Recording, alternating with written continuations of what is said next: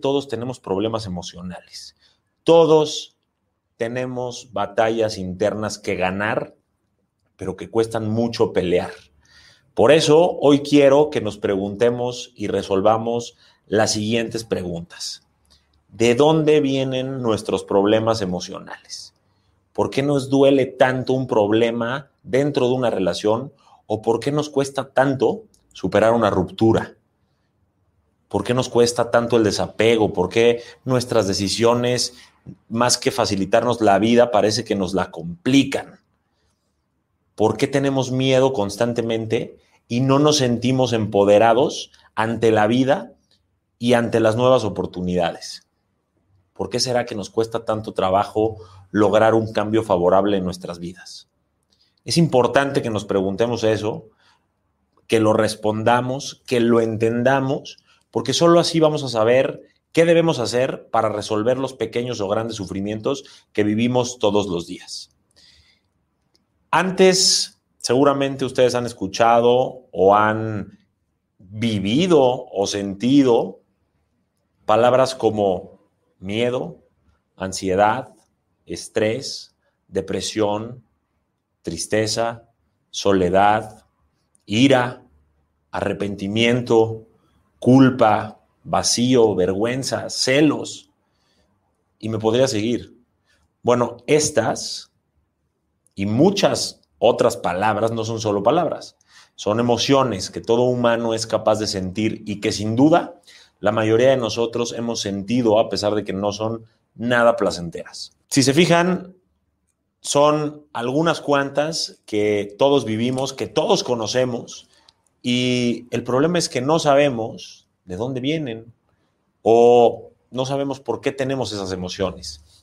¿Ustedes por qué creen que tengamos esas emociones que consideramos negativas? ¿Y por qué será que nos cuesta tanto trabajo mantenernos aferrados o agarrados de las que consideramos positivas, como la alegría, el amor, la esperanza, la gratitud y muchas otras? ¿Será un plan, un complot contra nosotros del cosmos porque no nos quiere y entonces nos envía todo lo malo a nosotros como si fuera algo personal? ¿Será el karma que nos hace pagar con sufrimiento lo que hemos hecho en otras vidas? ¿Será que tenemos una vida más complicada que la de los demás y por eso algunos de nosotros sufrimos mientras los demás lucen tan felices en sus fotos y en sus relaciones y demás? ¿O seremos nosotros que sin darnos cuenta no entendemos nuestra naturaleza, no nos conocemos y no nos hemos habituado a vivir de forma, más bien nos hemos habituado, habituado a vivir de forma complicada en vez de habituarnos a vivir de forma sencilla? Y es que si se fijan es impresionante. En la escuela nos enseñan matemáticas, geografía, historia, gramática, química, física, pero ¿cuándo nos enseñaron algo sobre nosotros? Sí, ok, nos enseñan el aparato digestivo, el circulatorio y el respiratorio, pero no nos enseñan cómo conectar con nosotros. No nos enseñan cómo entendernos a nosotros mismos.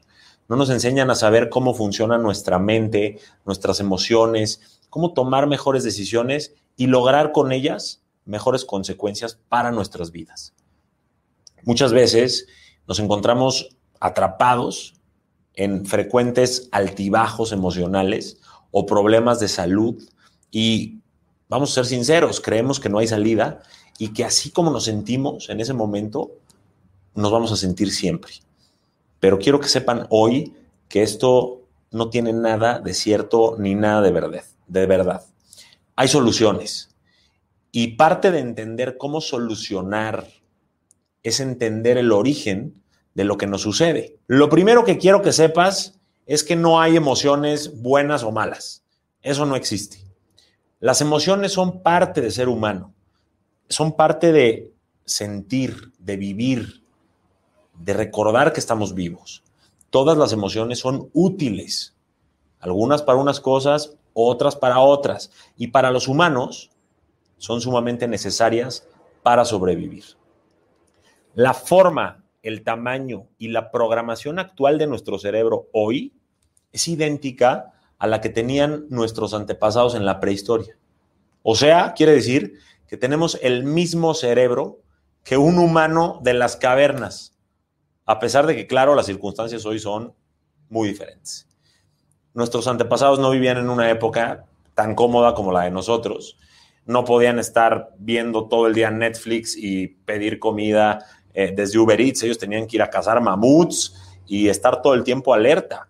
Ellos pasaban cada día intentando sobrevivir al hambre, rodeados de amenazas naturales como el clima, animales salvajes o incluso ataques de otras tribus que quisieran robarles lo que cazaron, lo que cultivaron, en fin. Ellos, nuestros antepasados, tenían que enfrentarse de forma constante a una amenaza, a un ataque, a alguna tormenta, y cuando lo hacían, su cerebro, ¿qué hacía? Liberaba sustancias a todo su cuerpo mediante las hormonas que los ayudaban a sobrevivir. Por ejemplo, podían segregar sustancias que les generara miedo para que entonces se escondieran de una amenaza. O sustancias que les generaran estrés para poder huir y correr sin pensarlo mucho cuando hubiera una tormenta, un animal salvaje, otra tribu o lo que fuera. También podían generar, al igual que nosotros, sustancias que les causaran ira, enojo, para poder pelear, para poder cazar, para poder defender lo suyo.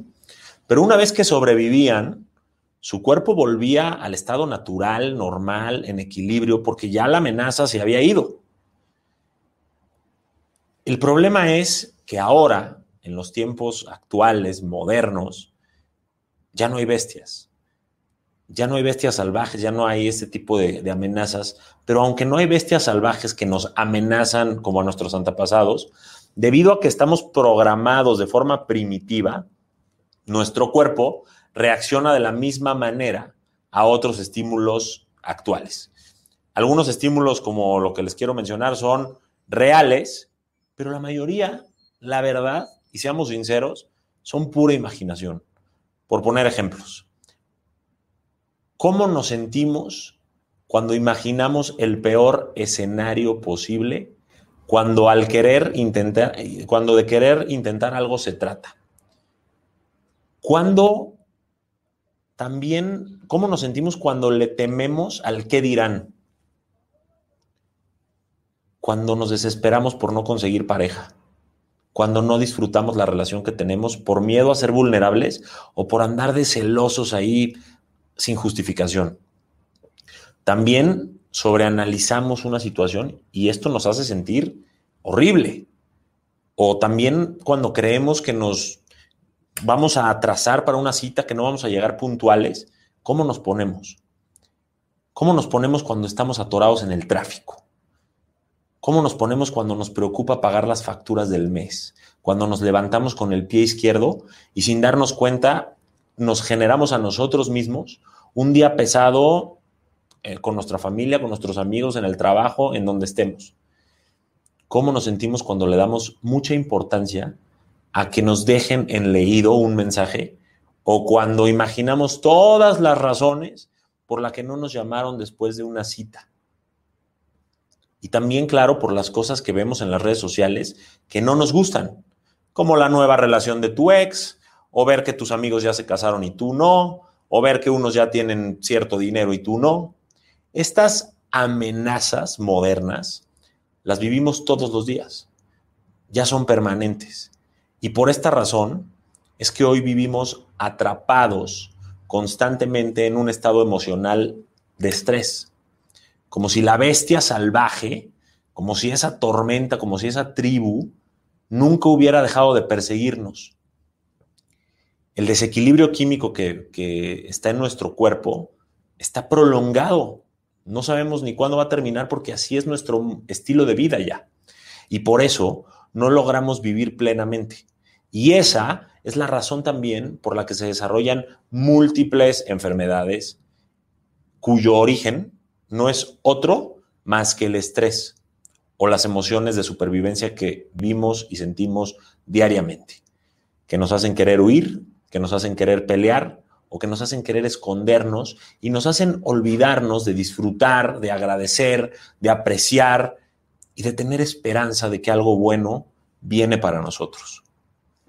Como pueden notar, el sufrimiento y todas las emociones que provocan ese sufrimiento empieza en la mente. Casi siempre sufrimos por lo que traemos en la mente. Ahí es donde procesamos lo que nos sucede según la programación que tenemos y como consecuencia reaccionamos de una u otra forma. Y esa reacción crea muchas veces un círculo vicioso de emociones que nos hacen sufrir, porque como actuamos nos va y entonces como nos va, sentimos y, no salimos nunca de ese, de ese patrón de, de conducta y de emociones que nos mantienen atrapados. Sin darnos cuenta, fabricamos un patrón tóxico de pensamientos, emociones y acciones que siempre nos van a traer malas consecuencias. Con la repetición, con esta repetición, con este patrón, generamos conexiones neuronales respecto a algo. Relacionamos a alguien o algo de cierta manera y entonces, como relacionamos esas cosas, situaciones o personas, siempre vamos a sentir las mismas emociones cuando se traten de esas personas. ¿Ok? Siempre vamos a tener las mismas emociones según cómo hayamos creado un recuerdo, una conexión neuronal. Por eso nos asusta intentar salir con alguien después de haber salido lastimados de nuestra última relación. Por eso nos estresa recibir facturas que tenemos que pagar.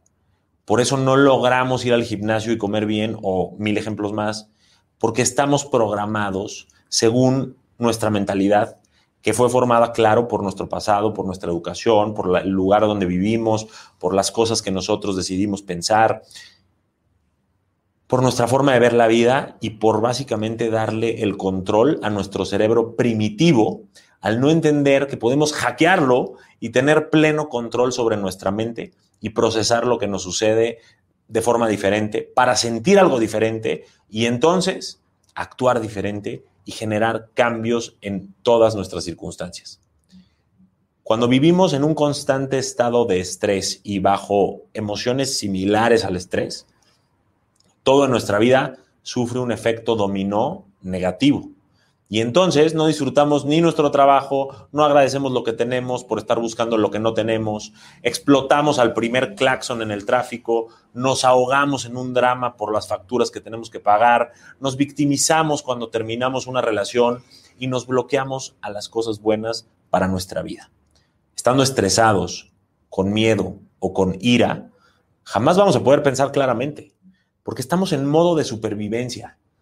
Al no pensar claramente, no vamos a poder tomar decisiones bien. Vamos a tomar decisiones instintivas. ¿Y qué creen? Que esas decisiones, al, hacerla tan, al hacerlas tan abruptamente, pues no nos van a traer consecuencias positivas.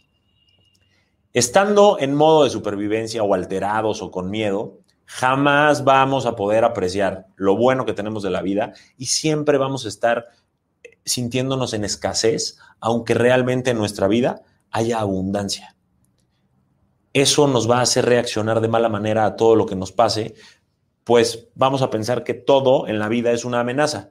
Y en vez de estar viendo la solución o la oportunidad o la belleza colateral, vamos a estar viendo los problemas, lo que nos falta, lo que no tenemos, lo que está roto. En otras palabras, mientras vivamos siendo víctimas de nuestras emociones y estemos consumidos por el estrés, la tristeza, la ansiedad, el miedo o cualquier emoción de este estilo, no vamos a construir nada positivo en nuestras vidas. Para poder construir algo positivo en nuestras vidas, tenemos que primero empoderarnos, confiar en nosotros, dominar nuestras emociones, tomar mejores decisiones y trabajar muchísimo en nuestras relaciones. Nuestro cerebro, por su origen primitivo, cuando queramos decirle, oye, vamos a trabajar en esto, va a buscar la salida más fácil y te va a decir, no, ¿sabes qué? Vamos a esforzarnos lo menos posible. ¿Para qué? ¿Para qué te quiere, para qué te quiere ahorrar que te esfuerces? Para que ahorres esa energía cuando venga una amenaza o para que puedas huir y, o pelear contra esa amenaza o esconderte o lo que sea. Tu cerebro no sabe que ya estamos en el 2021. Y por eso es que la gente prefiere salidas fáciles cuando se siente mal, como ahogarse en alcohol para olvidar sus problemas en vez de enfrentarlos y resolverlos. Por eso la gente prefiere dormir todo el tiempo cuando está triste para no tener que pensar, en vez de tomar control de sus pensamientos y echarle ganas a la vida. Por eso es que muchos deciden drogarse o irse de compras o tener mucho sexo casual para sentir momentos de euforia en lugar de trabajar en su felicidad, pero a largo plazo, no en gratificaciones instantáneas. El problema es que ninguna de esas cosas que mencioné, de salidas fáciles, solucionan nada. Tampoco nos empoderan, no nos hacen confiar en nosotros, no nos ayudan a saber escuchar a nuestras emociones ni controlarlas para que no estén así descontroladas y desbordadas sin razón. La realidad es que nada de eso nos ayuda a tomar mejores decisiones, ni nos ayuda a tener mejores relaciones. No podemos vivir en la época actual con una programación de hace mil años o de miles de años. Es como si estuviéramos, eh, como si nosotros fuéramos la computadora más nueva de todos pero nos ponen el Windows 98. Pues no va a servir de mucho, ¿estás de acuerdo o no?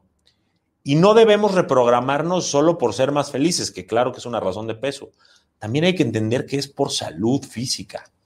Actualmente la ciencia ya ha comprobado que muchas enfermedades pueden ser causadas por el estrés.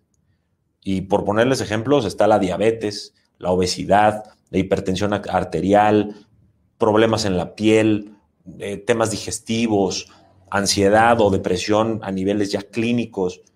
Cada una de esas enfermedades y de esos trastornos puede desencadenar en todavía más enfermedades y peores, como cuál, como el cáncer. Así que como pueden ver, no tener control de nuestras emociones lo que crea es un círculo vicioso que va matando nuestro cuerpo. No solo merma nuestra felicidad, también nos quita tiempo de vida. Quiero que entiendan esto. Nuestro cuerpo no entiende la diferencia entre un recuerdo y un evento real. ¿Ok? Él no sabe si tú te estás acordando de algo o lo estás viviendo. Por lo mismo, cada vez que tú te acuerdas de algo, desencadenas los mismos efectos en tu cuerpo como si lo estuvieras viviendo en la vida real. Por eso dicen recordar es vivir. ¿Estás de acuerdo con eso? quiere decir que tu mente lo vive imaginariamente, pero lo está viviendo y entonces le dice a tu cuerpo lo que debe sentir para actuar según lo que está viviendo, aunque esto que esté viviendo no sea real.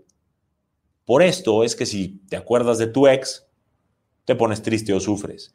Por eso cuando recuerdas eso que hiciste o dijiste, te da remordimiento. Por eso es que sonríes cuando te, acuerdas de un viaje que hiciste que te gustó o por eso te entristeces cuando recuerdas a lo mejor la traición de un amigo. Y así te podría poner mil ejemplos. Pero en palabras sencillas, lo que quiero decirte es que vives atrapada en tu pasado. Diario piensas lo mismo, sientes lo mismo, actúas de la misma forma y generas las mismas circunstancias. Es como si estuvieras viviendo todos los días el mismo día en piloto automático. Y es que piénsalo, todos los días te despiertas, agarras tu teléfono, revisas tus redes sociales, a lo mejor tu mail, vas al baño, te bañas, te lavas los dientes, te vistes, desayunas, vas a trabajar, regresas muerta y te duermes. Bueno, cenas y te duermes. Esa es tu rutina. Esa es la que construye tu realidad. Cuando repites una conducta una y otra vez, creas un hábito. ¿Ok? Pero ya entiende que estos hábitos vienen de antes.